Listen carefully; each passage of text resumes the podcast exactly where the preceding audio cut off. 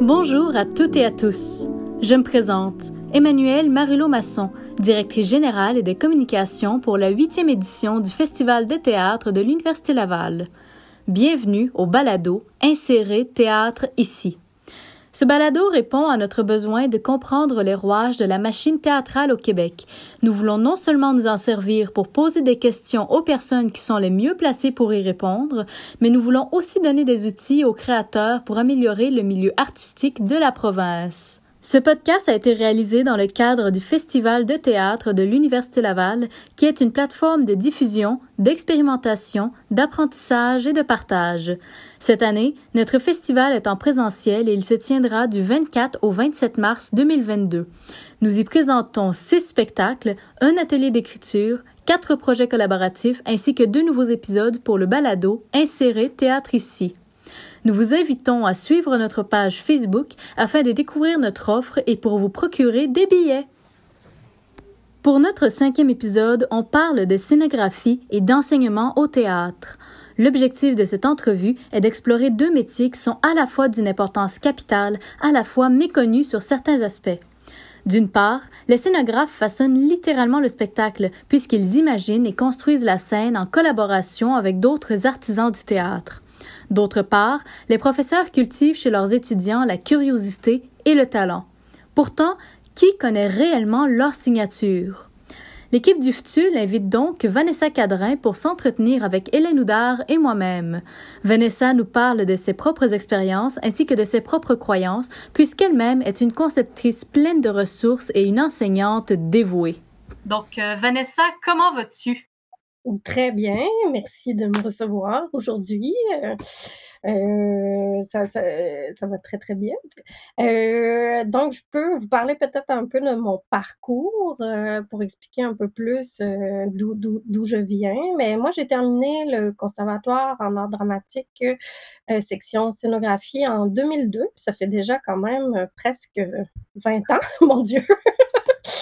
Euh, euh, ouais, c'est ça, hein, des fois, le temps nous rattrape. euh, oui, c'est ça. Donc, euh, je suis sortie euh, du conservatoire en 2002 euh, en scénographie. par la suite, je faisais déjà du maquillage. J'ai un parcours qui est assez atypique au sens que majoritairement, les scénographes, en sortant, se spécialisent dans un certain domaine, soit en décor, en costume, en marionnette, des fois en éclairage aussi, dépend euh, de, nos intérêts et de nos passions. Mais comme je suis une personne qui déborde d'énergie et de curiosité, ben moi, j'ai un peu exploré euh, tous les aspects de la scénographie, ce qui fait qu'au cours de mon parcours, euh, j'ai autant fait du décor, du costume, de l'accessoire, de la marionnette, du maquillage. Puis j'ai même touché euh, à euh, des côtés un peu plus techniques, qui soit l'assistance à la mise en scène ou la régie en fait de spectacle au cours de ma carrière, ce qui fait que c'est quand même assez large. Puis j'enseigne aussi énormément dans différents établissements. J'enseigne au Cégep Garneau en parascolaire depuis 2000, 2003. C'est aussi, ça me rattrape. Le maquillage de scène, en fait, euh, au Cégep Gardon depuis ces années-là. Et par la suite, j'ai commencé à enseigner en gestion technique de scène euh, au, euh, centre d'études de Montmagny. C'est une technique de, de, trois ans en deux ans. Puis depuis deux ans maintenant, j'enseigne au Conservatoire d'art dramatique de Québec l'histoire de la scénographie. Ça fait quand même un parcours assez, ouais, assez intéressant.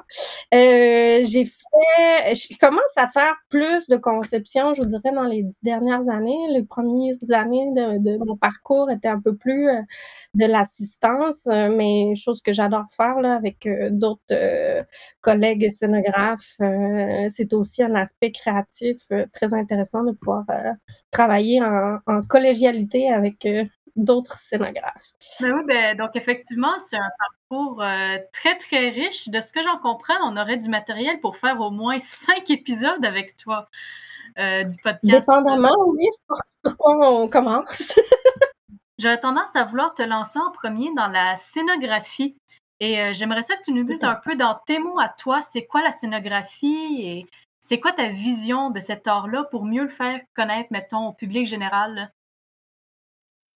Ben, premièrement, la scénographie, c'est tout ce qui est lié à la graphie de la scène, si on fait un petit peu euh, d'étymologie.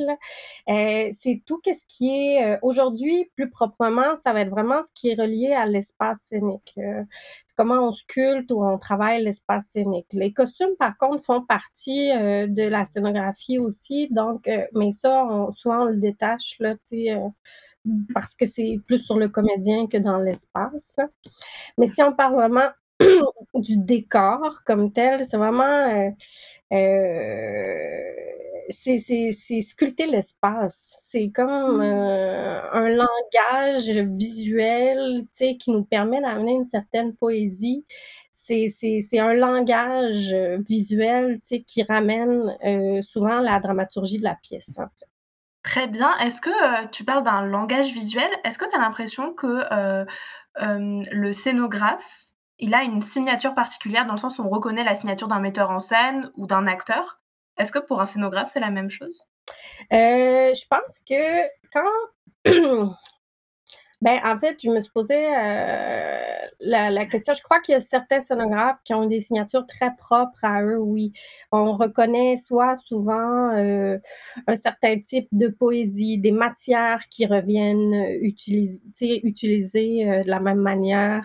on va avoir des scénographes qui vont aimer les trucs hétéroclites chargés, d'autres très épurés.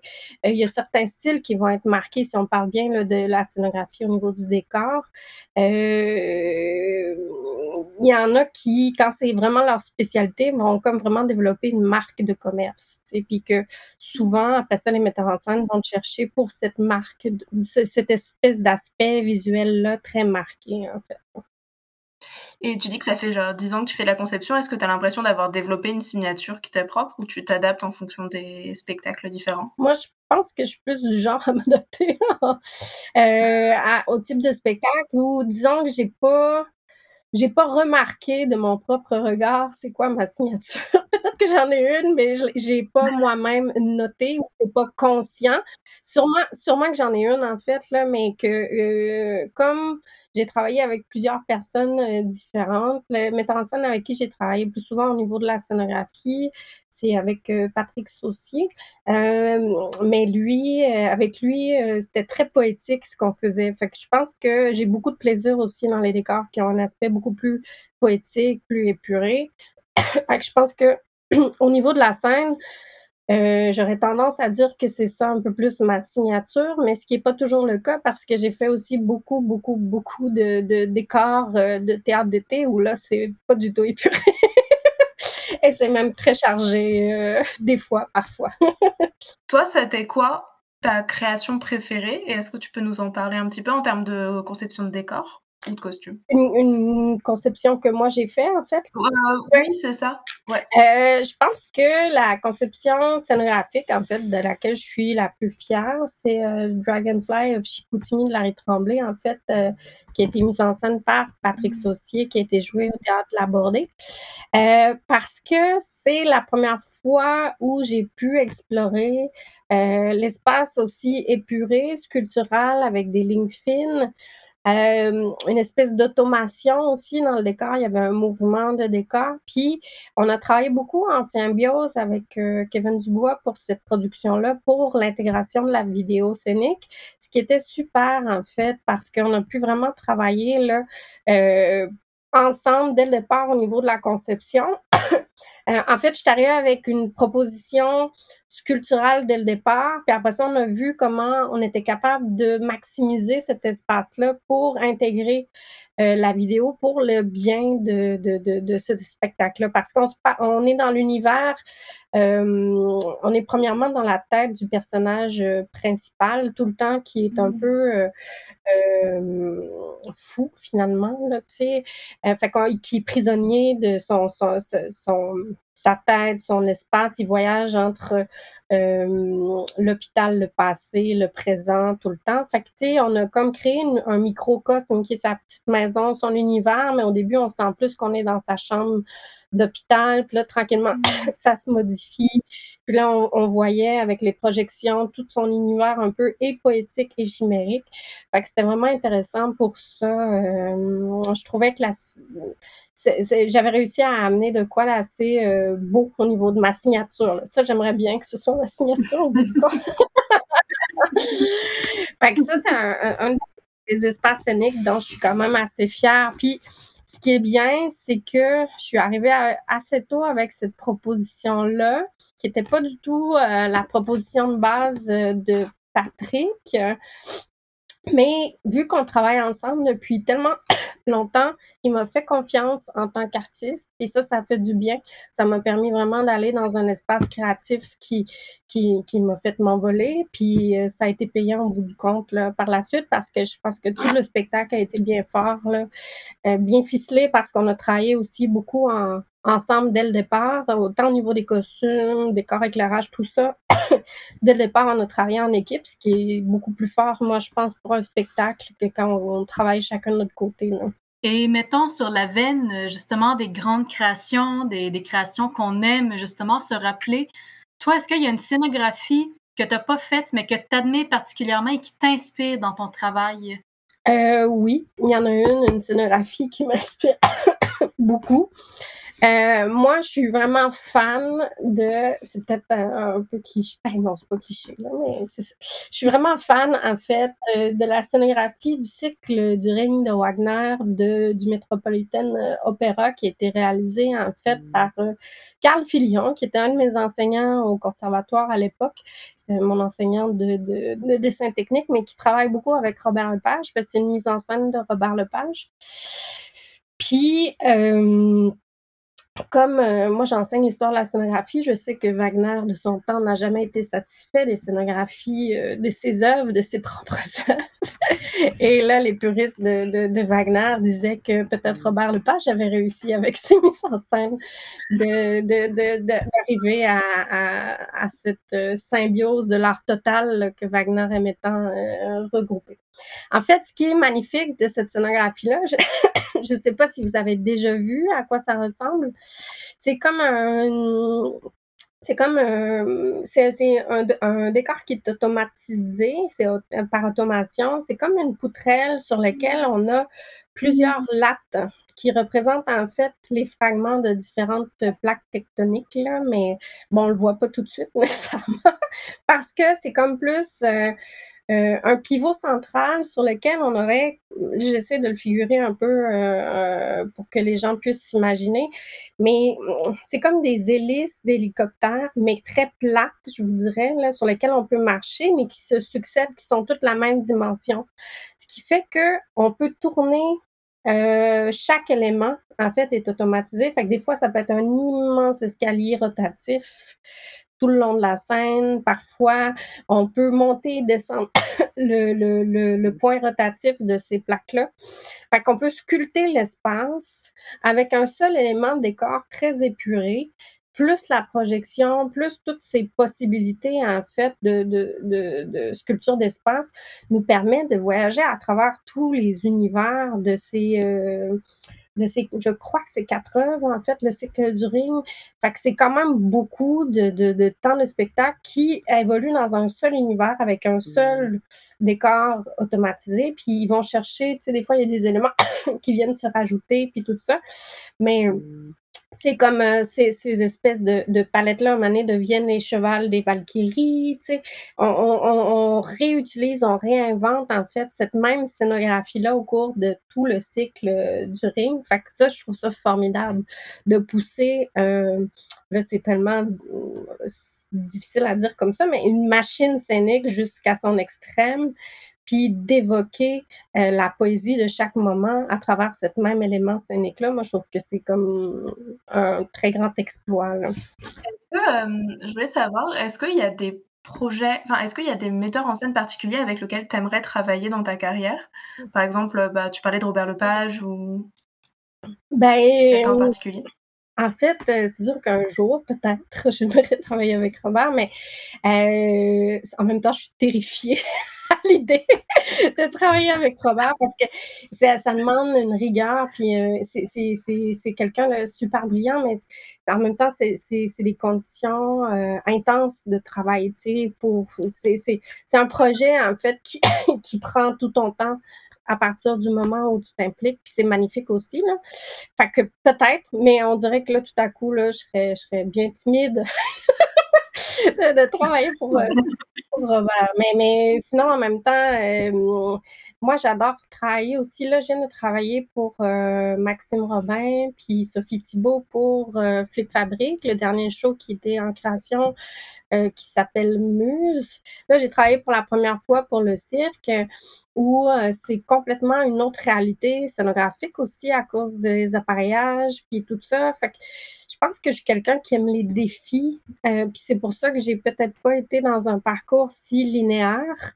J'aime connaître des nouveaux défis. Donc, tu sais, comme là, dernièrement, cette expérience expérience-là avec Flip, euh, ça a été super parce que c'était l'intégration de plein de nouvelles informations, de plein de nouvelles techniques. Et on, mmh. essayait de faire disparaître, euh, puis apparaître un peu par magie euh, le fameux trampo-mur, tu sais, qui est super intéressant dans un espace scénique, mais qui prend beaucoup de place aussi.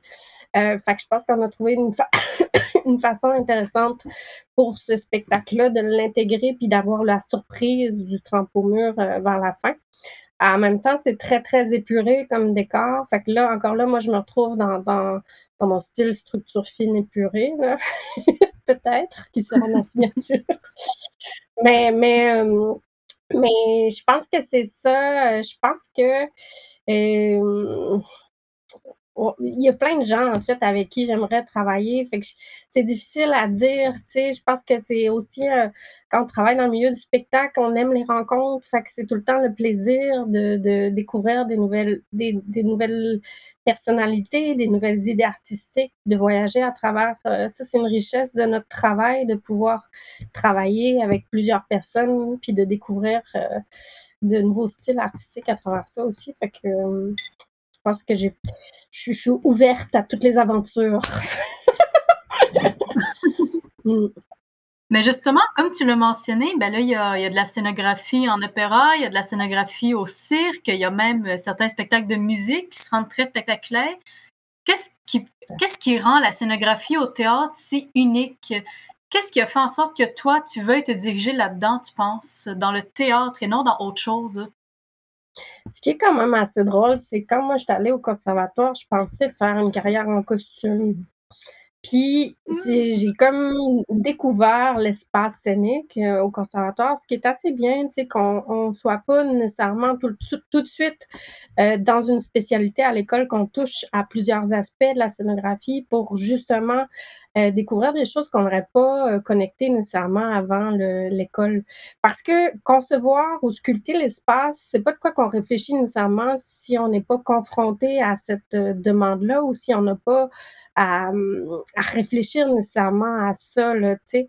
Puis, moi, je pense que ce qui est la grande force, en fait, du décor théâtral, c'est c'est la poésie, c'est le symbolisme qu'on peut y mettre, c'est des fois c'est très sculptural, des fois c'est proche de l'installation artistique. Euh, je crois qu'aujourd'hui en 2022 aussi on rallie beaucoup de médiums au théâtre. Euh, c'est plus juste juste le théâtre, ce qui fait qu'on on peut aller chercher la vidéo, on peut aller chercher souvent aussi un peu plus euh, la danse qui amène un autre aspect, puis qui amène d'autres d'autres réflexions au niveau de la scénographie quand on a de la danse qui est intégrée dans un spectacle. Euh, c'est comme euh, le côté euh, éphémère aussi de cet art-là qui est beau. Tu sais, qui n'a pas une mmh. durée dans le temps. tu sais, c'est sûr qu'il y a des spectacles qui vont en tourner, il y a des, des spectacles, mais c'est qu'à un moment donné, la durée de vie prend fin. Tu sais, c'est pas de quoi qui est comme une œuvre artistique qui est là pour durer tout le temps dans le temps. Là. Fait qu'il y a ça aussi, le côté contact humain du théâtre aussi. C'est tu crées une rencontre entre le public puis la scène, avec la scénographie aussi. Fait qu'il y a ce contact-là qui est très intéressant. au niveau des scénographies, pour la musique, euh, c'est sûr que l'opéra, c'est très proche du théâtre parce que ça reste un art lyrique, dramaturgique. Tu sais.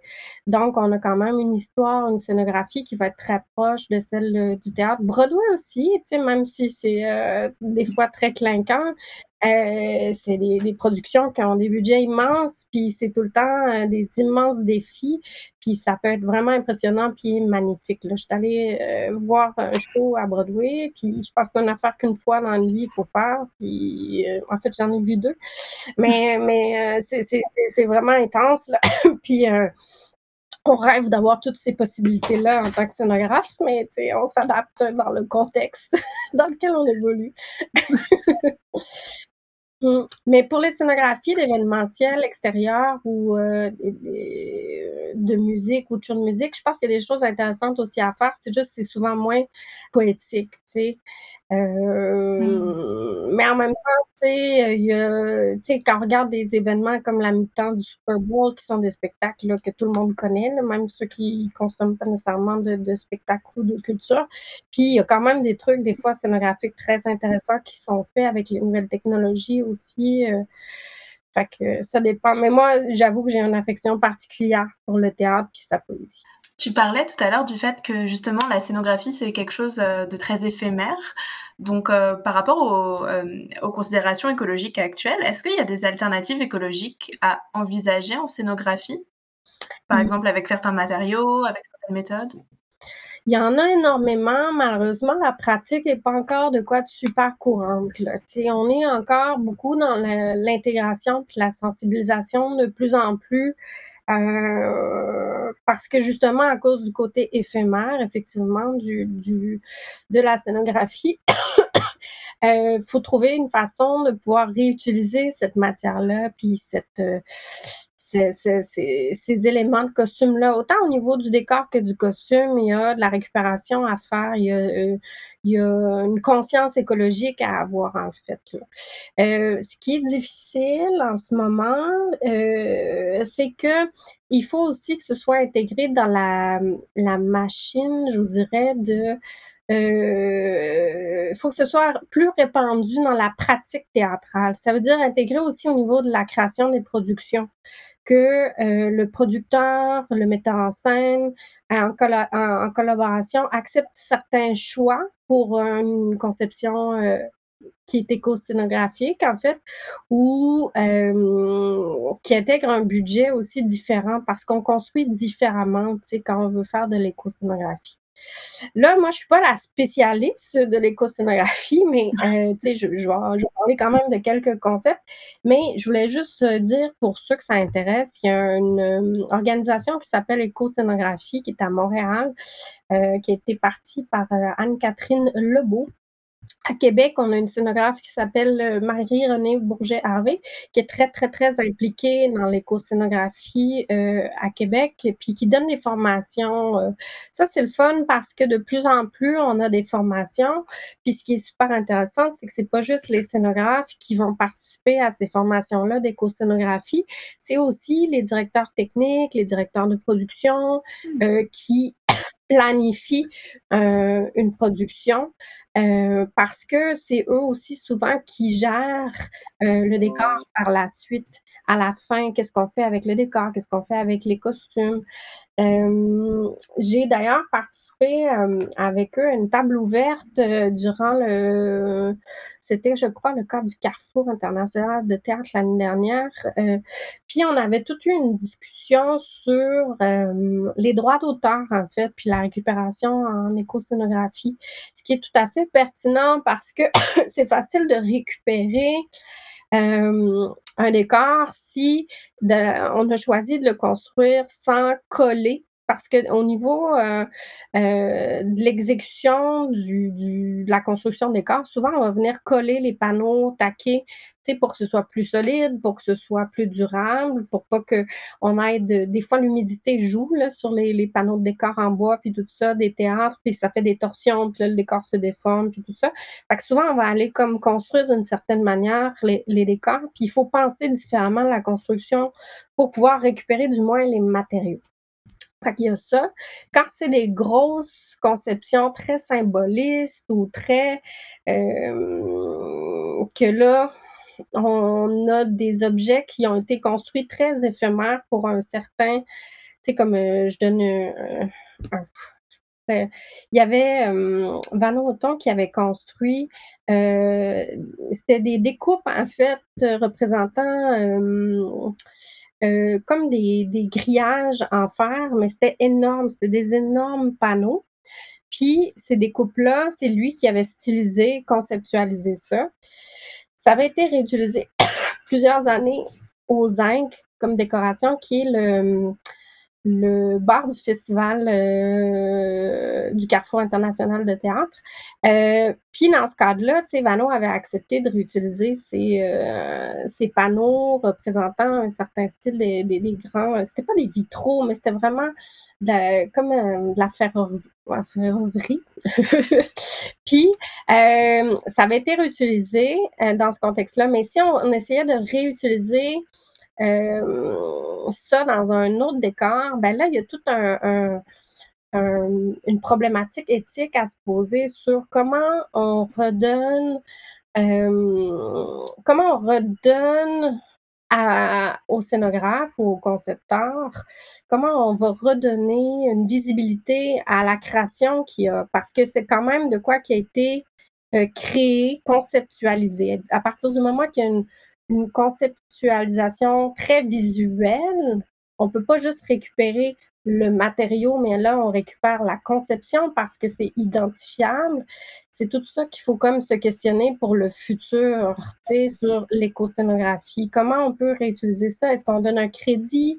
Est-ce qu'on le modifie, mais on, pour qu'il ne soit plus reconnaissable? Quand on parle de récupérer les matériaux bruts, c'est assez facile. Si on récupère du tissu, si on récupère euh, dans l'élément de décor, c'est plus facile de récupérer la matière. Tandis que si on s'en va en écoscénographie au niveau du costume, c'est un petit peu plus euh, difficile justement à récupérer. si on a des concepteurs qui ont des signatures très propres au niveau de l'utilisation des, des, des, des, coupes ou des textures ou des tissus, si on a un élément, tu sais, souvent on va reconnaître un Dior ou du Chanel ou tu sais, on, va on va reconnaître certains concepteurs, tu sais, ben euh, de la même manière par leur signature. Donc si on réutilise ce costume-là dans une autre conception, ben on va l'identifier. Puis c'est surtout aussi que ça peut faire un drôle de mélange si on mélange ça avec euh, d'autres conceptions aussi. Fait que il y a tout ce dossier-là là, qui est comme en train de se je dirais débroussailler ou qui est en train de discuter en ce moment euh, pour voir justement, parce qu'on a toute cette envie en tant que concepteur de faire notre part puis de participer à réduire euh, l'empreinte écologique. Simplement, c'est qu'on ne peut pas le faire seul. Il faut le faire comme en, en collaboration avec les, les producteurs. Il faut le faire, euh, faut faire certains choix au niveau esthétique par rapport à ça. Donc, il faut essayer de, de, de, pouvoir le faire avec le metteur en scène aussi, euh, parce que ça a des impacts des fois au niveau visuel. Euh, fait que c'est tout, euh, c'est tout le milieu théâtral, en fait, qui doit se transformer pour s'adapter en fait à cette nouvelle réalité euh, des empreintes écologiques. À Québec, il y avait aussi, euh, à Québec, depuis peu, un, organisme qui s'est ouvert qui s'appelle la, remise culturelle. Puis ça, c'est vraiment intéressant parce que c'est comme éco-scénographie fait à Montréal, il y a comme un magasin d'éléments de, de décors ou de costumes ou de tissus qu'on peut récupérer, en fait, puis qu'on peut, c'est comme un bassin euh, qui est accessible aux scénographes, même aux gens de la population s'ils désirent, ou des petites compagnies ou des écoles secondaires qui voudraient faire une production ou peu importe, puis euh, qui permet d'avoir une deuxième, troisième vie en fait aux éléments de décor. Ça, c'est quand même déjà super bien. Euh, puis aussi, ben, les différents théâtres se sont regroupés au niveau de les des entrepôts. Euh, au niveau des costumes, c'est pas fait, mais au niveau des euh, décors et des accessoires un peu plus, ce qui fait qu'il y a déjà beaucoup de collaboration entre les théâtres, tu sais, pour aller euh, emprunter des accessoires qui existent déjà au lieu d'être obligé d'en racheter ou d'en refabriquer. Euh, fait qu'il y a déjà une belle collaboration entre les scénographes puis les compagnies de théâtre à, Québec. Fait que ça, c'est formidable, ça aide énormément aussi. Donc, euh, ben, la prochaine question, va être un peu plus personnelle, je pense, parce que justement, là, on a parlé euh, de l'éco-scénographie, on a parlé du fait que les producteurs doivent s'impliquer. Euh, et toi, en scénographie, là, entre justement les demandes du producteur, les demandes pratiques des interprètes, la conscience sociale, les budgets, est-ce que tu as l'impression de vraiment pouvoir donner libre cours à ta créativité? Quand tu conçois un costume ou une scénographie, peu importe, est-ce que tu as l'impression de vraiment pouvoir laisser parler ton cœur, dans le fond? En fait, euh, je pense que pour créer, il faut faire cette première étape de, de création libre qui, des fois, euh, par la suite, euh, va être contrainte. en fait, je pense que ça fait partie du travail de scénographe d'être capable de, de créer. Puis d'après ça, de s'adapter dans les différentes euh, envies ou conditions ou réalités. Euh, avec le temps, moi, je dirais que mon défaut de scénographe est d'être déjà beaucoup trop rapidement dans le concret. Je pense qu'il faut que je me remette à, me permettre de rêver un peu au, départ, euh, pour par la suite m'adapter en fait un peu plus aux contraintes euh, techniques, budgétaires, euh, dans différents euh, aspects. je pense qu'il y a quand même plusieurs belles possibilités de créer. C'est sûr que, tu sais, on n'est pas comme un artiste peintre qui va créer seul sa toile. On a premièrement le texte sur lequel notre création repose, une intention, une vision de ce texte-là aussi par rapport au metteur en scène. Fait que déjà, on est habitué de travailler à partir euh, déjà d'une idée de base ou d'une envie de la personne qui nous engage. Fait qu'après ça, on crée, puis c'est sûr qu'il faut s'adapter après ça aux contraintes euh, budgétaires. Euh, souvent après ça, ben, tu sais, des fois dans les envies de déplacement ou de mise en scène, on a des adaptations à faire. Disons qu'on avait un plancher en pente, mais là, on aimait beaucoup notre angle, mais là, après ça, les les artistes font des entorses parce que ça se peut pas dans l'espace. Voilà, c'est très concret comme exemple.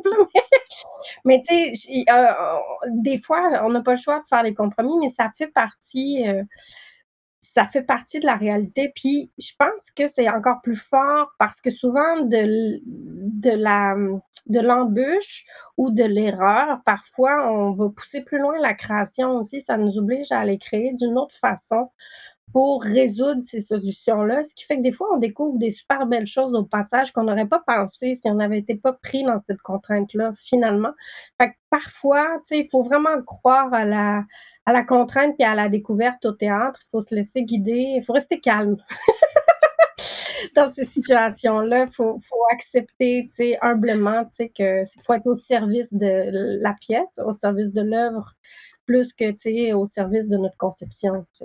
Fait que, mais non, j'ai, j'ai pas, euh, j'ai pas l'impression d'être, euh, d'être brimée dans ma création. C'est sûr que c'est difficile, puis qu'on est limité au niveau des conceptions parce qu'on a quand même des réalités budgétaires, des réalités de temps, des réalités de faisabilité qui nous permettent pas d'aller dans, dans toutes nos envies de conception. Tu sais, euh, mais euh, avec le temps, on prend ça plus comme un défi de création que comme un obstacle, ou un frein à la création. Tu avais l'air de dire que les décors évoluaient beaucoup au cours euh, ben, de, la, de la, première idée et puis ensuite avec les différentes contraintes. J'imagine que ça veut dire que tu vas travailler énormément avec toutes les autres personnes, que ce soit le metteur en scène, mais aussi les acteurs, etc., pour justement réaliser ces contraintes-là? Oui, ben en fait, c'est sûr que euh, à partir du moment où le metteur en scène commence sa mise en place, habituellement, la conception de décor est pas mal établie, puis elle change pas. Parce que pour arriver dans le temps au niveau euh, de la construction, au niveau des budgets, au niveau de la réalisation, pour arriver dans le, cycle de, conception-construction normale, euh, ça, ça, change pas, mais on adapte souvent des choses en cours de route. Euh, mais mais c'est pas la conception complète qui va changer ou qui va qui va c'est plus des, des adaptations, c'est ça.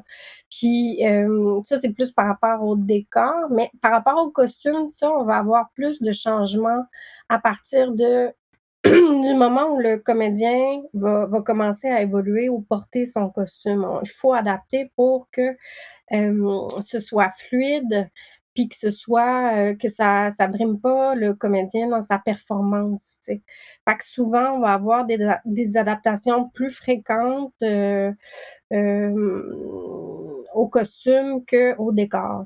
Et on se demandait aussi, quand un spectacle doit partir en tournée, ben, du coup, bon, pour les costumes, je vois comment ça peut être relativement simple de l'amener d'un lieu A à un lieu B. Mais pour les décors, là, parfois, quand ils prennent toute la salle ou quand ils sont pas assez grands ou trop petits pour la salle numéro 2, euh, ben, qu'est-ce qui se passe, du coup, en tournée? Ben, en fait, quand un show est supposé partir en tournée, c'est euh, super de le savoir à la conception. Parce que on fait les modules, puis on conçoit le décor en morceaux de blocs Lego qui est fait pour être monté, démonté euh, plusieurs fois ou peu de fois. Parce que des fois, on fait un décor qui va jouer à deux endroits, comme une, en coproduction euh, à Québec ou à Montréal. Ça, c'est comme remonter une seule fois. C'est pas si pire. Donc, on n'est pas obligé de faire une construction très intense. Euh, par la suite, euh, ben, quand on fait euh, des, des, des, spectacles qui partent en tournée, mais qui vont plusieurs années en tournée, il faut penser à concevoir puis à faire le décor différemment. Les joints entre les panneaux de mur, on essaie de les faire sur les coins, on essaie de, tu sais, pour pas être obligé tout le temps de faire des, des faux joints, disons que des murs. parce que souvent aussi, c'est que les conditions de tournée, c'est que c'est monté en une journée. Euh, ça peut arriver qu'il y a des spectacles, c'est monté en une journée, puis c'est joué le soir même. Mais ce qui veut dire que c'est pas juste le décor qui est monté, c'est toute la technique aussi, les éclairages, les focus. Euh, donc, il euh, faut penser à des solutions techniques très rapides pour le montage, des montages en tournée, de la solidité. Fait que, c'est ça. Fait qu'il faut penser vraiment à défaire pour que ça passe aussi des fois dans certains types de débarcadères, les portes, il faut que ça passe dans les portes, les morceaux, il faut penser euh, si idéalement on sait c'est quoi aussi les différentes salles de la tournée, faut s'adapter à toutes les salles. Fait qu'il y a des scènes, des fois, qui sont plus petites. Fait qu'il faut penser à la version B du décor qui a le cinq pieds de chaque côté qui est pas là, qui n'existe pas. Donc, il faut penser à des versions plus courtes, plus restreintes du décor. Fait qu'il faut adapter la, la conception scénographique pour que ce soit passe-partout dans toutes les salles. Fait qu'il y a des versions plus larges, des versions plus petite. Euh, fait que tout ça, c'est très gagnant, en fait, quand on le sait déjà au niveau de la conception. Euh, ça peut arriver parfois quand on fait un show, puis c'est tellement un grand succès qu'on se dit par la suite qu'il va partir en tournée. Souvent, dans ce temps-là, on a une, une adaptation du décor pour la tournée parce que souvent, c'est peut-être pas fait justement pour la tournée ou ça n'a pas été mmh. pensé euh, sur le moment pour la tournée. Fait que c'est sûr qu'on n'a pas le choix d'adapter. Euh, les costumes, effectivement, c'est souvent moins, euh, moins difficile à transporter, mais souvent tourner veut dire aussi des fois, euh, c'est pas tout le temps les mêmes personnes qui peuvent prendre les rôles dépendamment de la tournée, de la langue.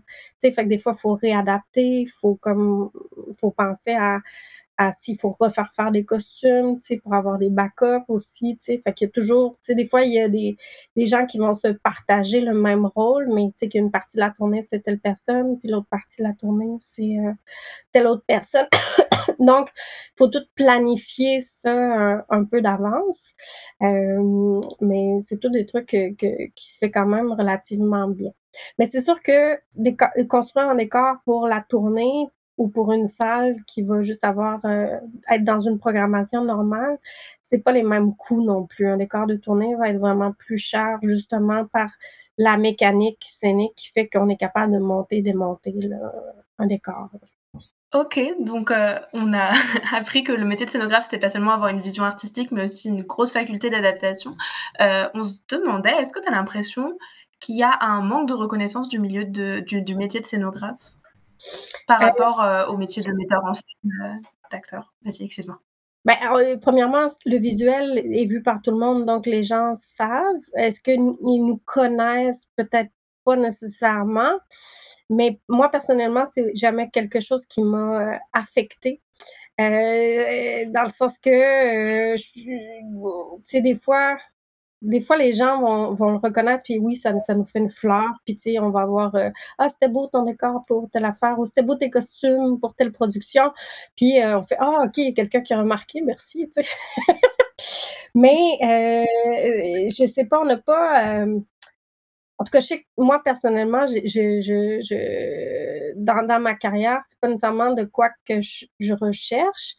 Est-ce que euh, on, je crois que c'est des métiers qui sont peu connus par contre. Euh, je pense que les gens euh, ont pas d'idée, même les gens avec qui on travaille parfois dans le milieu du spectacle, ont pas d'idée la quantité de travail puis le temps que ça peut prendre une création scénographique. Il, y a, plus ça qui est un petit peu difficile, je dirais, c'est que souvent hum, même avec des collègues avec qui on travaille, des fois, euh, n'ont pas conscience du temps que ça implique une conception ou de, l'organisation. C'est sûr que c'est des métiers que je pense qui intéressent les gens, que les gens euh, s'intéressent aussi de plus en plus. Euh, mais c'est sûr que c'est pas des métiers qui sont encore très connus. Hein, en fait, là, on on sait pas exactement. Ben, on sait, mais il faudrait faire un, un un, télé-réalité, des, émissions avec euh, la vie des scénographes pour voir à, quoi à quoi ils passent à travers, comment ils se coupent avec l'exacto en faisant des maquettes ou ils se piquent en faisant de la couture. mais, c'est sûr qu'on on est des artistes qui restent un petit peu plus dans l'ombre. Mais euh, je pense qu'on est on n'est pas ben, en tout cas, je parle pour moi, là. On n'est pas mal avec le fait de rester dans l'ombre non plus, euh, je pense qu'on est on est content quand on est reconnu par, une signature ou quelque chose comme ça, mais tu sais, je pense que, ouais, ça ça ça. Mais peut-être qu'un autre scénographe va vous dire: «Oui, on n'est vraiment pas assez reconnu». Euh, mais c'est surtout des métiers, c'est ça, qui sont, euh, difficiles parce que pour être capable d'en vivre, euh, d'en vivre, il faut superposer beaucoup de projets. Puis c'est là que vient important de comprendre, la quantité de travail que ça représente. Je pense que c'est reconnu par le public, c'est reconnu par les critiques, mais, au niveau de la réalité, pourrais vous dire salariale pour en vivre, c'est peut-être là que la reconnaissance est plus difficile aussi parce que le temps versus le salaire que ça implique n'est pas toujours comme euh, dans la réalité de qu'est-ce que ça, ça a comme implication, comme c'est comme une vocation finalement. Mais pour, pour, beaucoup de gens dans le théâtre, c'est ça aussi, les comédiens, les metteurs en scène, là, je sais, là, je, je, me plains pas, je me plains. Mais non, mais d'autant plus que probablement, euh, tu me corrigeras si j'ai tort, mais quand il y a des urgences, il euh, faut que vous soyez là aussi, il faut que vous soyez prêts. Si par exemple, il y a un costume que tu as fait qui déchire juste avant une représentation, ben, j'imagine qu'il faut que tu sois disponible. Euh, bon, écoute, il est arrivé tellement de choses. en fait, là, là c'est peut-être mon côté régisseur qui va parler parce que euh, je te dirais que quand jusqu'à l'entrée en salle, puis jusqu'à la première, euh, on est là pour tout réparer, on est là pour tout gérer. Euh, après ça, on, on, on abandonne ou on abandonne? On laisse aller le show, puis à moins qu'il y ait euh, des, erreurs ou des catastrophes majeures, là, on peut être rappelé. Mais sinon, tu sais, au niveau des bris des costumes, au niveau des bris de décor, au niveau des... Souvent, c'est les régisseurs puis l'équipe de, de, technique qui vont gérer ça euh, durant la période de spectacle. Euh, bon, c'est arrivé qu'on euh, sur une production, la jupe de la comédienne principale déchire le soir de la première pendant le spectacle. Fait que là, oui, on a tout récupéré euh, en coulisses, puis tu, tu, tu t'organises pour que euh, ce soit réparé pour la semaine d'après, du mieux que tu peux. Euh, mais, mais par rapport à la régie, je te dirais, moi, j'ai fait beaucoup de, de régie au théâtre d'été où que je m'occupais des corps, accessoires, costumes, euh, pas au niveau de la conception. Au niveau de la conception, je faisais décors, accessoires, régie. Euh, puis c'est arrivé qu'on avait des soirs de double show. On en faisait un à 5 heures, un à, à 8 heures. Puis, je, vais me souvenir de ça toute ma vie. Là. Il y a une fois, il y a un comédien qui manipulait euh, un bout de décor sur, euh, sur rail, puis qui s'est comme donné une swing pour pouvoir le reculer avec tout le plateau sur rail, mais qui l'a sorti du rail pendant un noir. Fait que là, moi, j'étais sur régie sur scène. Fait que pendant le noir, j'ai couru défaire les rails euh, à coups de Doc Martin pour pouvoir re-rentrer le, le, bout de décor, fermer le bout de décor à travers des comédiens qui me disent Hey, mais là, qu'est-ce qu'on fait? Qu'est-ce qu'on fait? Puis pendant un noir, fait que je pense que c'était le noir le plus long de toute ma vie. Puis heureusement, au théâtre d'été, ça pardonne parce que là, le public était. Euh, complètement avec nous, il riait, même s'il était pris dans le noir, euh, nous entendait, donc avait beaucoup trop de plaisir à pas vraiment voir, mais à comprendre qu'il y a quelque chose qui se passe. Euh, finalement, je retourne à ma régie euh, en sueur, euh, repartir le spectacle. Une chance que ce, pendant ce spectacle-là, le, décor ne ressortait pas. Mais, mais, mais entre mes cues, parce qu'on n'avait pas beaucoup de temps pour faire le preset de l'autre spectacle pour le deuxième spectacle. Entre mes cues, j'allais réparer le décor pour être capable de faire le show après à 8 heures parce que j'avais tellement un énorme preset de spectacle que j'avais pas le temps de le faire entre les deux shows. fait que ça, ça a été des moments quand même assez exceptionnels où des pantalons qui déchirent, j'avais plus de machine à coudre. Euh, il a fallu que je broche la fourche euh, la brocheuse pour la première scène parce que j'avais pas d'autres moyens aussi rapides pour qu'il rentre sur scène. Ou à un moment donné, il y avait une moustache d'un personnage qui avait été jeté aux poubelles par euh, la, la, femme de ménage euh, qui faisait le ménage dans les loges. Puis c'était un duo, genre Dupont et Dupont. Fait que là, il y en avait un qui avait plus sa moustache. Mais il s'était rendu compte de ça cinq minutes avant le début du spectacle. La salle était pleine. Puis là, en panique. Ben là, c'est là que mes talents multi me servent. Avec une vieille perruque qui était dans les loges, j'ai pu découper un bout de, la vieille perruque puis y refaire une moustache pour le spectacle en moins de cinq minutes avant d'aller faire ma régie. fait que oui, ça peut être pratique de faire un peu de tout, là, tu sais, surtout quand on, on, fait de la régie de brousse comme ça, où tu es responsable un peu de tout, là. Euh, euh, fait que les scénographes sont des très bons régisseurs. dans ce genre de contexte-là. Euh, devient habilité à, réparer en urgence sans défaire la conception aussi, là, parce qu'on est sensible à, à ça. Mais euh, oui, euh, mais habituellement, une fois que la, première est faite, c'est plus tant le scénographe qui est responsable de, de, de, Parce que souvent, ça va être des réparations. Fait que les réparations, les couturières peuvent le faire. Euh, dépendamment des salles où tu es, si c'est le décor, mais c'est le chef machiniste qui va faire la réparation au niveau du décor. Fait que ça dépend toujours du contexte dans lequel on fait euh, le spectacle. Les plus petites compagnies, oui, on va aller réparer, c'est sûr, parce qu'on n'a pas toute une équipe technique pour nous supporter. Euh, mais c'est ça. Mais disons qu'en entrant en salle, quand des fois il y a des bugs, là par contre, oui, on est extrêmement sollicité, puis il faut trouver des solutions très rapidement. ok, et euh, tu parlais tout à l'heure euh, du fait que changer complètement de sujet pour du fait que du métier de scénographe, parfois on n'arrivait pas forcément à en vivre.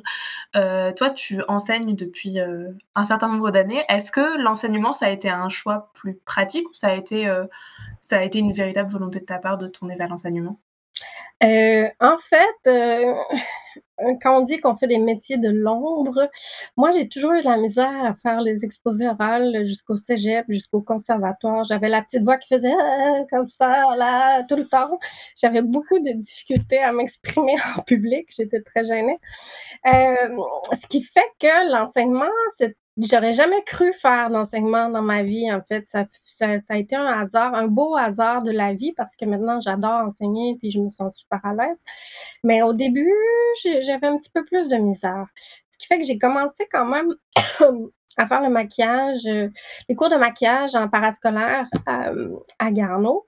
Ce qui fait que c'est de quoi de plus technique, de plus pratico-pratique. C'est plus facile. Tu donnes une démonstration, t'expliques. Après ça, il y a un certain encadrement des étudiants, pour qui arrivent au fini au fini demandé ou à la réalisation à faire. Ce qui fait que euh, ça, ça m'a mis euh, plus à l'aise dans l'enseignement. Euh, puis qu'au fur et à mesure aussi, j'ai comme adoré aussi transmettre ma, ma passion parce que ça, s'il y a une chose que je crois que mes étudiants peuvent dire, c'est que je suis quelqu'un de passionné.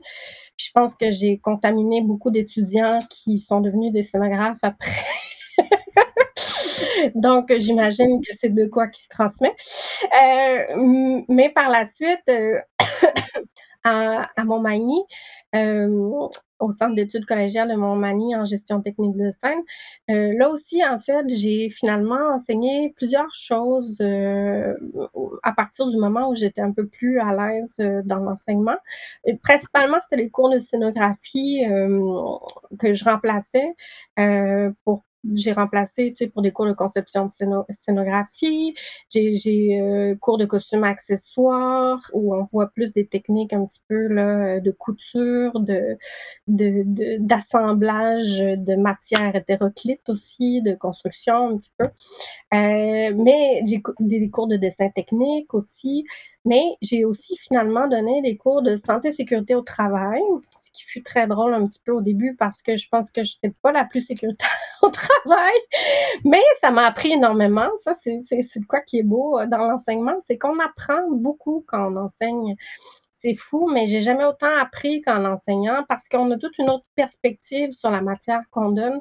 Quand on la reçoit en tant qu'étudiant, c'est complètement autre chose, mais quand on, l'enseigne, on voit ça complètement d'une autre façon, ce qui fait que c'est super. Puis l'échange avec les étudiants, la curiosité des, étudiants, leurs questions pousse notre réflexion beaucoup plus loin. Fait c'est vraiment intéressant ce contact humain-là, finalement, là, j'adore ça qui fait que ça fait quand même plusieurs années que, j'enseigne là. Puis dernièrement, c'est ça au conservatoire aussi, l'histoire de la scénographie. Euh, bon, euh, il y a des gens là, qui sont, des, des, théoriciens de l'histoire de la scénographie euh, qui ont dédié, beaucoup d'heures de leur vie. Moi, je suis pas encore rendue malheureusement à ce niveau. Je m'y approche avec le temps depuis que je donne le cours, mais j'ai beaucoup de respect pour ces gens qui ont comme dédié tant de tant de profondeur à cette matière-là euh, aussi. Dans ces cours-là, là, justement, euh, c'est quoi que tu penses qui est le plus important à transmettre? Est-ce que c'est des valeurs ou est-ce que ça se change selon si tu enseignes la scénographie, la conception de costumes ou c'est en général tu veux transmettre le même genre de compétences? Ben, c'est sûr que chaque cours a ses compétences différentes à, transmettre. Euh, un cours d'histoire euh, puis de théorie n'aura pas la même euh, la même intention qu'un cours pratique où tu veux vraiment que des techniques pratiques soient apprises. Comme dans costume et accessoires, moi j'apprends la couture à des futurs techniciens de scène. Euh, ils n'ont pas nécessairement jamais touché à une machine à coudre de leur vie. Là. Fait que euh, c'est pas du tout les mêmes euh, les mêmes notions, les mêmes compétences à apprendre. Par contre, là où ça se recoupe, c'est, je dirais, il faut réussir à stimuler chez les étudiants la curiosité tout le temps, tout le temps la curiosité d'en savoir plus, d'aller chercher ce petit côté-là s'intéresser par eux-mêmes à la matière, puis de découvrir aussi par eux-mêmes euh, certains aspects qu'ils n'auront pas eu le temps de voir dans le cours ou, de faire une espèce de continuité par eux-mêmes aussi par la suite euh, du cours, que ce soit en histoire, que ce soit euh, en couture ou en des trucs un peu plus pratiques. La curiosité puis la persévérance chez les étudiants. Je pense que c'est ça qui, qui seraient les, les, trucs les plus importants que, que j'aimerais transmettre là, à mes étudiants.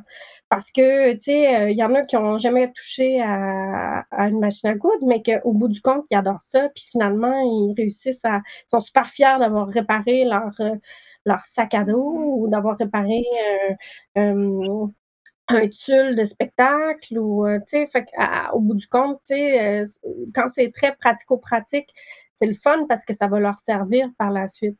Le plus gros défi, c'est plus par rapport aux cours d'histoire où là, ils savent pas exactement à quoi ça va leur servir. sais. Au conservatoire, les scénographes, ils savent à quoi ça va leur servir, mais les futurs techniciens de scène, ils savent pas encore à quoi ça va leur servir. Sauf que dès qu'ils commencent à travailler dans le domaine du spectacle, ça finit par leur servir les cours d'histoire parce qu'ils n'ont pas le choix, ils travaillent avec une équipe de théâtre, donc il y a tout un contexte, des fois qui est lié à une époque historique ou à un certain type de théâtre ou à un certain, une certaine euh, dramaturgie. Puis comme ils n'ont pas touché ailleurs dans leur formation à ça, c'est pas mal le seul contact qu'ils ont aussi.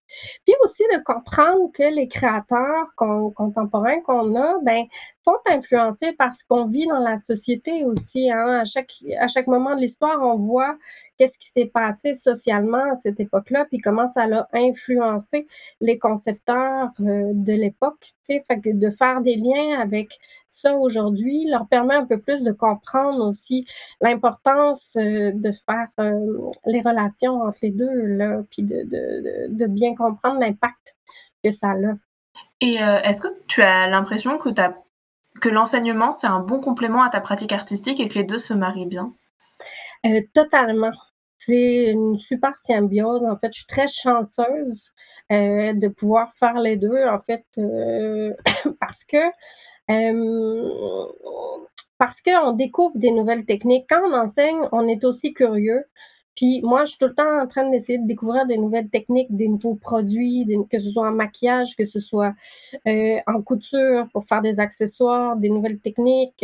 à un moment donné, pour un projet, euh, il a fallu que je développe, ben, je développe. Il a fallu que j'utilise une technique euh, pour faire du velours électrostatique avec des poils. Fait que là, il a fallu que j'aille voir plein de tutoriels, puis que, que j'aille faire venir euh, des poils d'Angleterre, une machine électrostatique des États-Unis, puis tout ça. Puis là, après ça, je suis comme full énervée avec ma machine à poils. puis j'ai montré ça après ça à mes étudiants dans le cours de maquillage parce qu'on peut faire des fausses barbes. Il y a comme plusieurs utilisations pour des maquettes, ça peut servir. C'est un exemple parmi tant d'autres. Ça, il y en a des milliers de types d'utilisation, mais c'est que la formation continue en scénographie est comme infinie, que ce soit dans n'importe quel aspect de ce domaine-là tu peux toujours apprendre des nouvelles méthodes, des nouvelles techniques, puis ça, c'est comme ça, ça garde vivant, puis c'est stimulant. Là. Fait ça, quand tu enseignes, tu as encore plus envie d'être euh, au goût du jour, tu sais, de, de, de, de voir c'est quoi qu'on fait avec les imprimantes 3D, de voir comment on peut intégrer ça dans la, fabrication, la conception. Même dans le textile, il y a tellement de nouvelles choses qui se font juste avec les imprimantes 3D. Fait ça, d'être au courant de ce qui se passe comme ça, c'est stimulant, puis ça motive les étudiants, puis ça nous permet d'être plus connectés aussi. Là. Puis, ce qui fait que, après ça, dans mon métier, ça me sert vraiment plus. Puis même mes cours d'histoire euh, de la scénographie, je trouve que ça m'amène à avoir des perspectives bien différentes sur les conceptions que je fais au niveau de l'impact, la, ce que je veux communiquer en tant qu'artiste aussi. Ça, ça m'amène du recul des fois, ça, ça me fait faire des liens avec, euh, avec euh, nos contemporains. Fait que je trouve ça super intéressant. Donc, de ce que je comprends, tu te de l'enseignement pour nourrir ta propre créativité.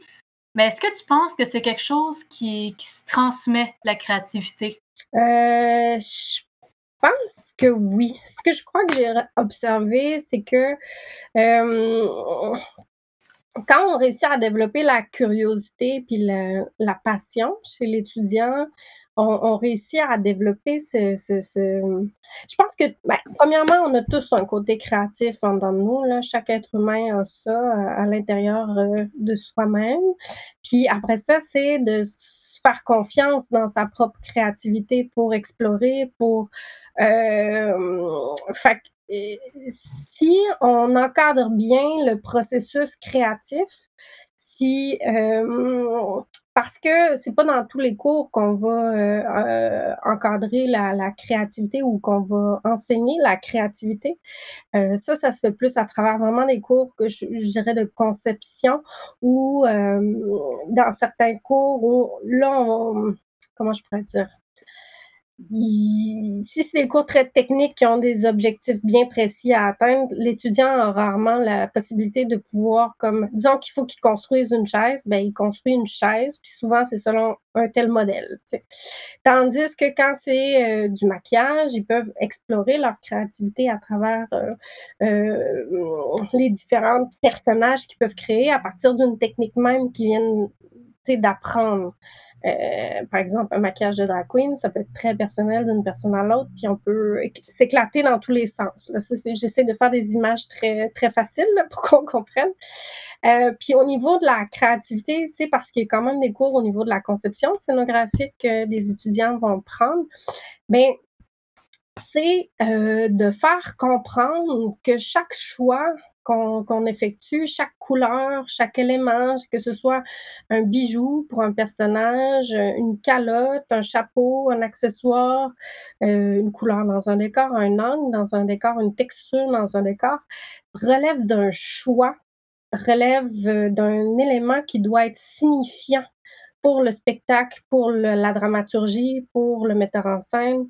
C'est un langage qu'on utilise, fait qu'il faut apprendre à communiquer avec ce langage-là. Fait qu'au niveau de la créativité, euh, on peut être créatif dans tous les sens. C'est de canaliser sa créativité souvent qui est un petit peu plus difficile, de, de, de la mettre euh, au service de. C'est pour que ce soit dans la bonne direction, sa créativité. Ça, c'est c'est quoi qui est plus difficile un petit peu à, transmettre ou à apprendre aussi? Parce que souvent, ben, quand on est créatif, on s'emporte, on s'enflamme passionnément dans notre idée. Puis là, si on n'est pas tout à fait dans la bonne direction, souvent c'est très difficile de séparer. Euh, là, je voudrais pas dire son ego, mais son envie, puis vers où il faut qu'on s'en aille.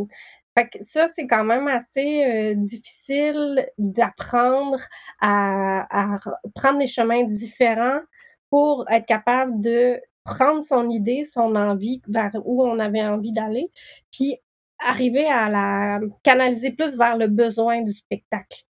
Fait qu'il y a ça qui est comme un petit peu plus difficile à transmettre ou à, à, faire comprendre aux étudiants, mais euh, qu'au bout du compte, c'est, ça se fait très bien. C'est juste avec la pratique, à, force de, de, de, le faire aussi, là, que ça se développe tout simplement. Là. Je sais pas si j'ai bien répondu à votre question. Euh, à propos de la créativité, tu parlais tout à l'heure du fait que tu avais fait le métier de régisseuse beaucoup. Est-ce que tu retrouves de la créativité dans des métiers plus techniques ou pas? Oui, beaucoup en fait, parce que euh, régisseur, tu es un petit peu le chef d'orchestre hein, du, euh, du spectacle. C'est toi qui as comme le rythme du spectacle entre les mains par rapport au fait que tu envoies les cues d'éclairage, euh, les cues de son, que, tu gères un peu la rythmique du, des, comédiens. Euh, fait euh, souvent, il faut que ce soit très... En tout cas, moi, j'ai trouvé que de m'impliquer à ce, niveau-là, c'est sûr que c'est supposé d'être répétitif d'un soir à l'autre. Mais des fois, il arrive des choses, des imprévus. Euh, des, des, bouts de texte oubliés ou des bouts de... Tu sais qu'il faut que tu solutionnes rapidement quelque chose pour remettre sur la bonne traque du spectacle, qui fait que, ah, tout à coup, euh, il y a une certaine créativité des fois qu'il faut qui, qui, qui, dans cette adaptabilité-là rapide, qu'il faut qu'il arrive, tu sais. Donc, euh, ça peut, ça peut arriver, j'ai, j'ai, j'ai pas tout à fait l'exemple concret. Euh, des fois, c'est les comédiens aussi là, qui développent cette créativité-là à travers, puis en, collaboration. Moi, je me souviens que pour un show d'été, euh, Danielle Prou, elle avait un, fusil en plastique dans ses mains qu'elle sortait de sa, sa coche.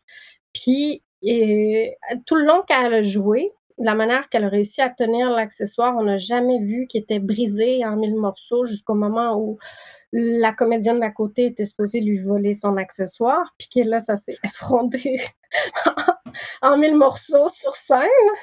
Euh, puis que là, ben là, tout le momentum était un petit peu euh, brisé de, ça. Mais euh, après ça, on, a trouvé, j'ai rafistolé de quoi de rapide là, en coulisses, que là, aussi, tu fais de quoi au niveau de ta créativité, tu faut que tu le fait de réagir vite t'amène à être créatif mais rapide. Tu sais, t'es comme en, état d'urgence. Fait que c'est comme c'est comme euh, du une grosse adrénaline de solutionnement de problèmes. Tu as comme l'impression d'être dans un escape game, là, mais avec vraiment un chronométrage très serré. il, y a, y a ce côté-là créatif euh, de, résoudre des urgences, qui est quand même super intéressant.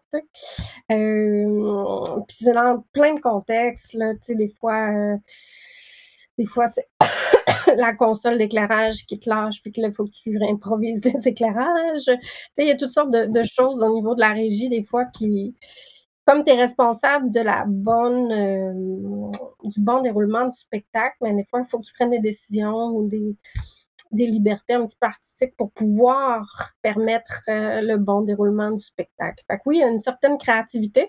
T'espères que ça t'arrive pas trop souvent, en fait, en spectacle, parce que c'est quand même des fois un peu traumatisant, mais ça peut arriver.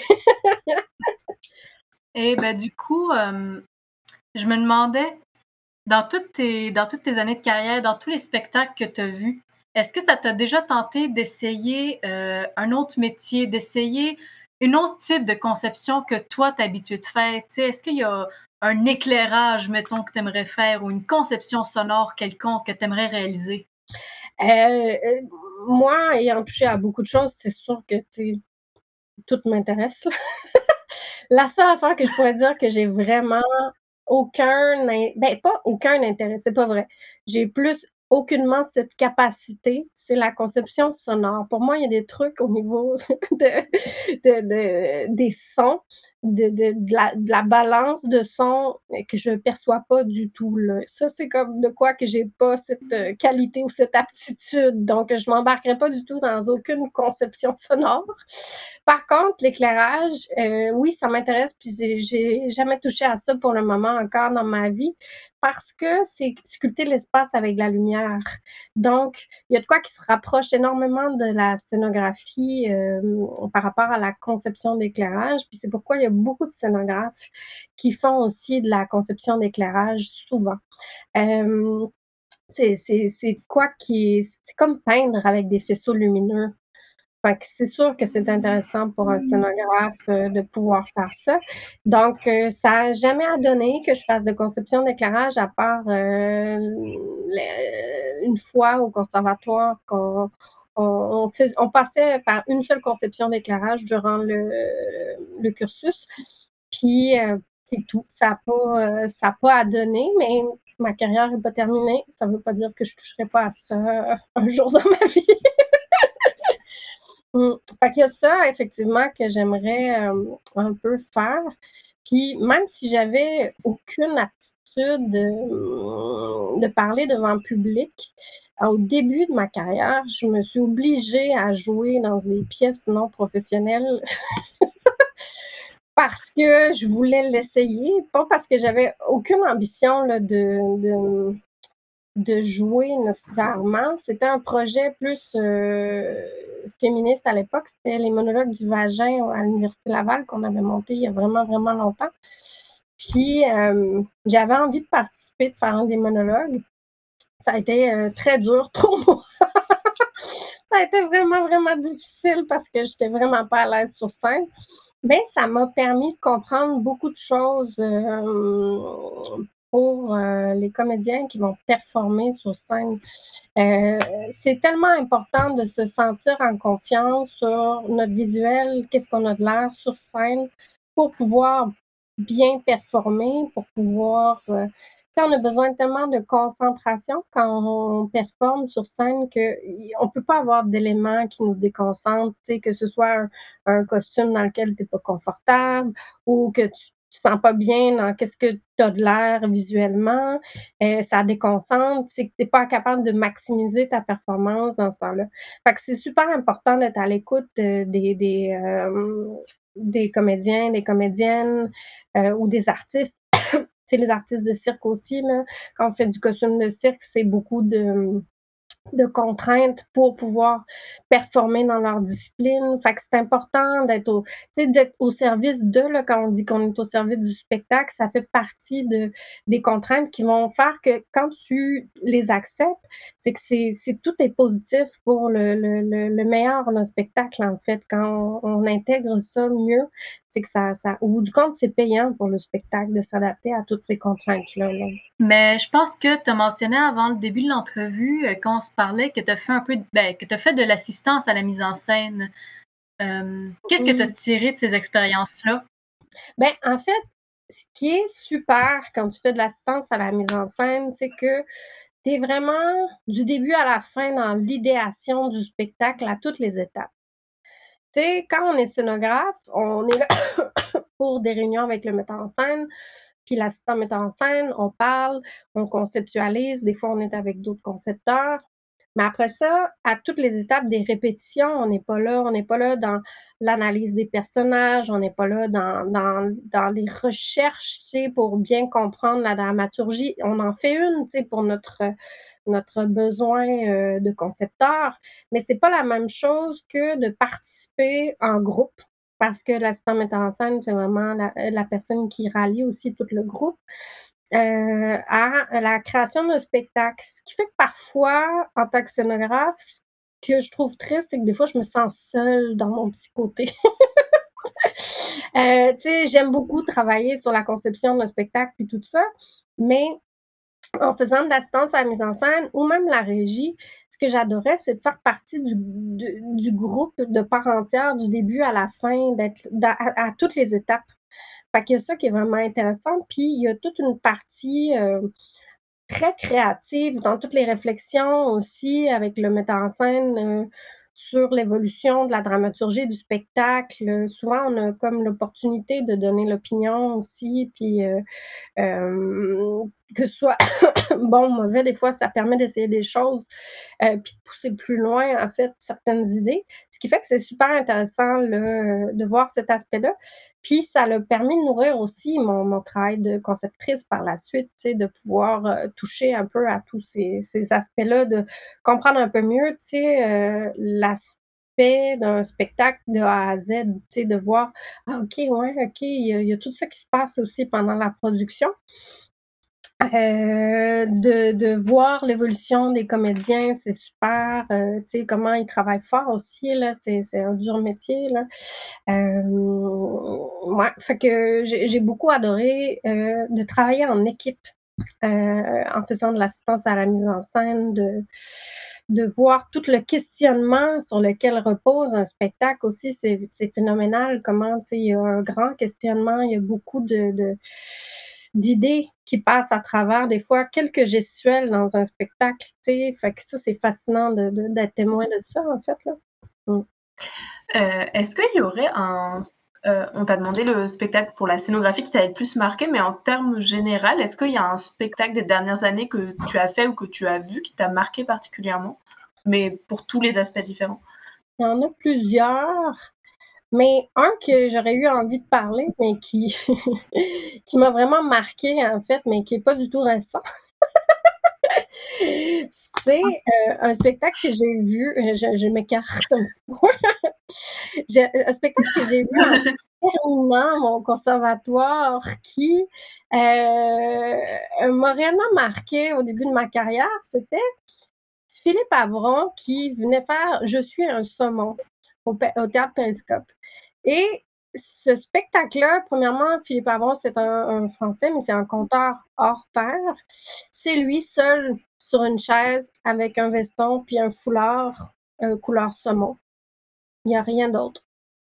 Et il nous fait voyager tout le long. J'en avais les larmes aux yeux, sans aucun autre artifice, sans aucun effet sonore, sans aucun éclairage, sans aucune scénographie. Et là, je me suis dit, ah, bien humblement, le théâtre peut exister sans mon métier. Puis là, là, je OK, OK, OK. Il y a comme quelque chose que j'ai compris à partir de ce moment-là que il faut que ce soit signifiant ce que je fais pour que ça vaille la peine d'être vu. C'est parce que et un, artiste, euh, comédien sur scène seul peut charmer, magnifier un auditoire sans artifice.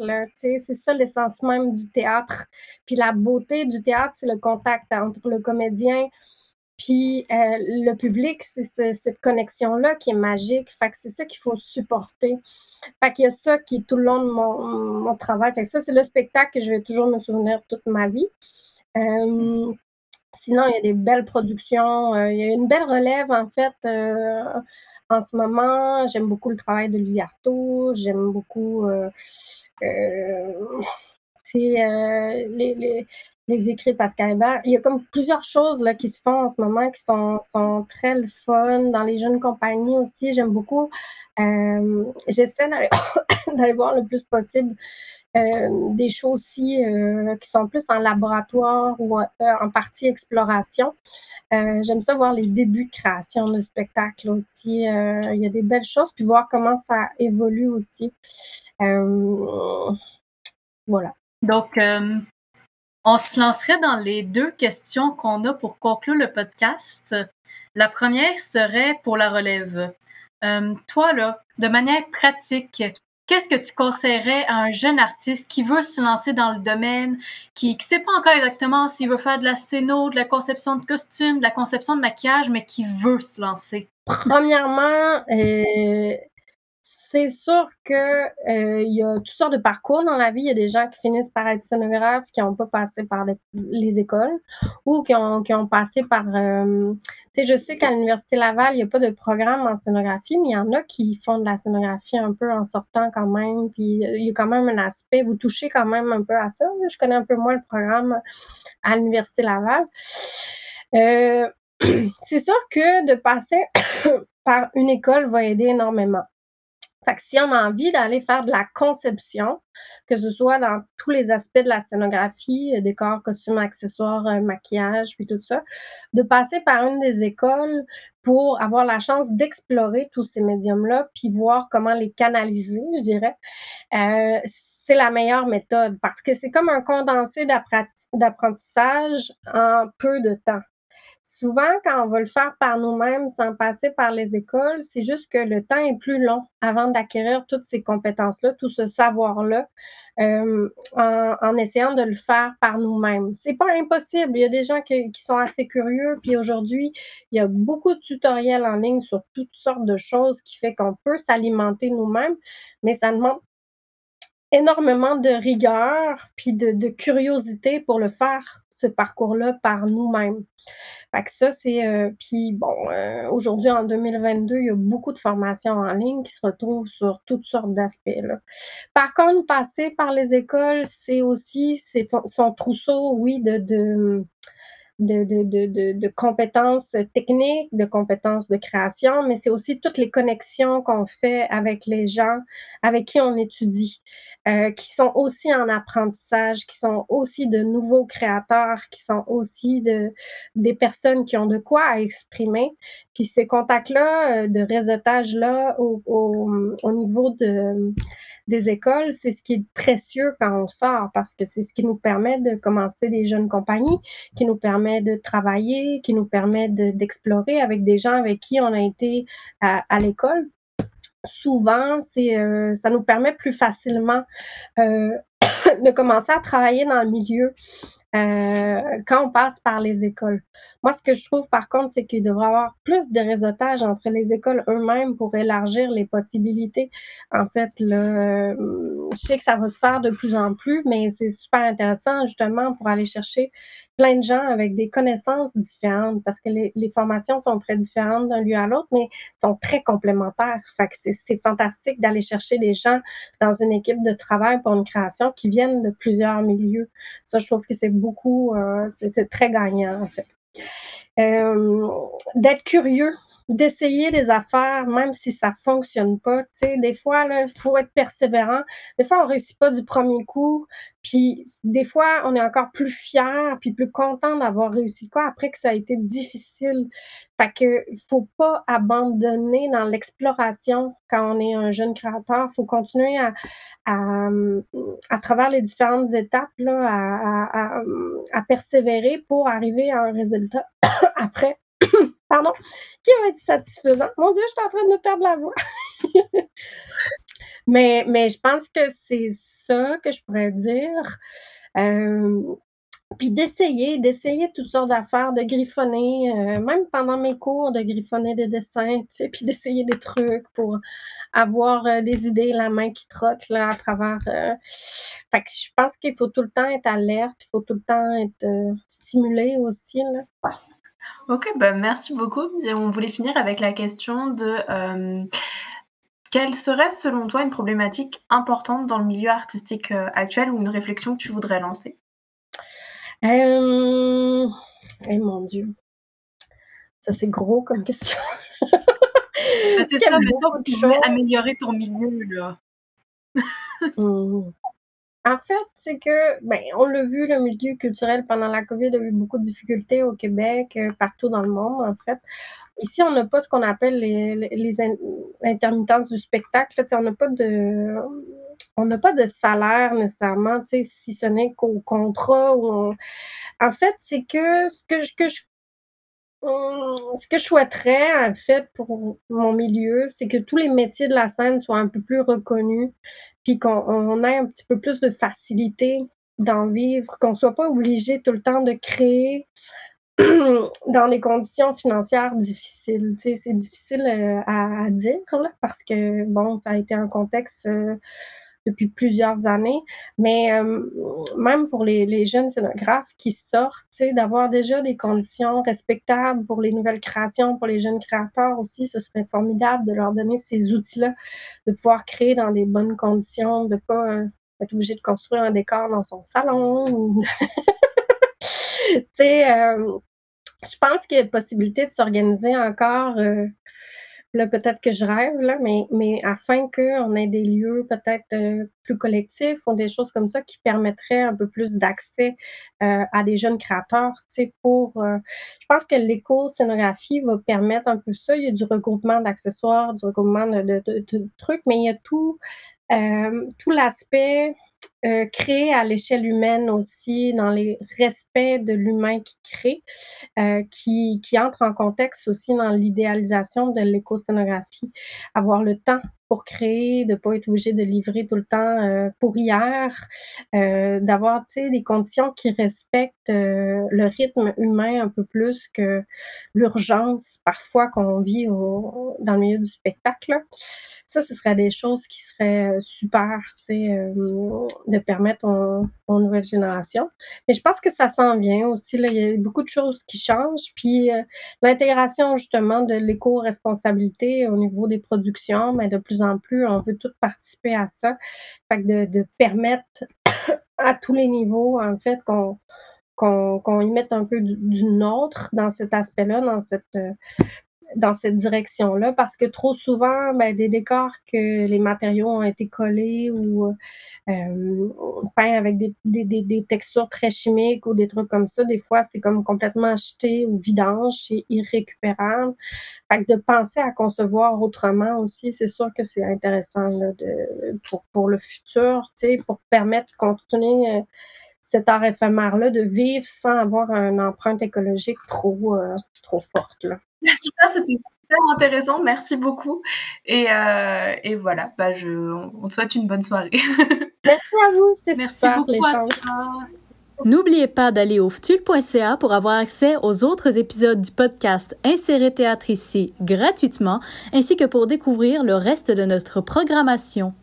Cette émission a été réalisée avec l'aide de l'entièreté du comité organisateur de la huitième édition du Festival de théâtre de l'Université Laval, c'est-à-dire Joanie Bélanger, Rose Charrette, Maëlle Duval, Frédéric Fecto-Simard, Tommy Guillemette, Hélène Houdard, Mélodie Roy et moi-même, Emmanuel Marulot-Masson. Mélodie Roy, notamment, a été chargée de la coordination générale et artistique des épisodes 4 et 5 qui ont été produits cette année. Nous tenons aussi à remercier Jean-François Lemieux au montage et Louis-David Gingras pour la musique. Merci de votre écoute.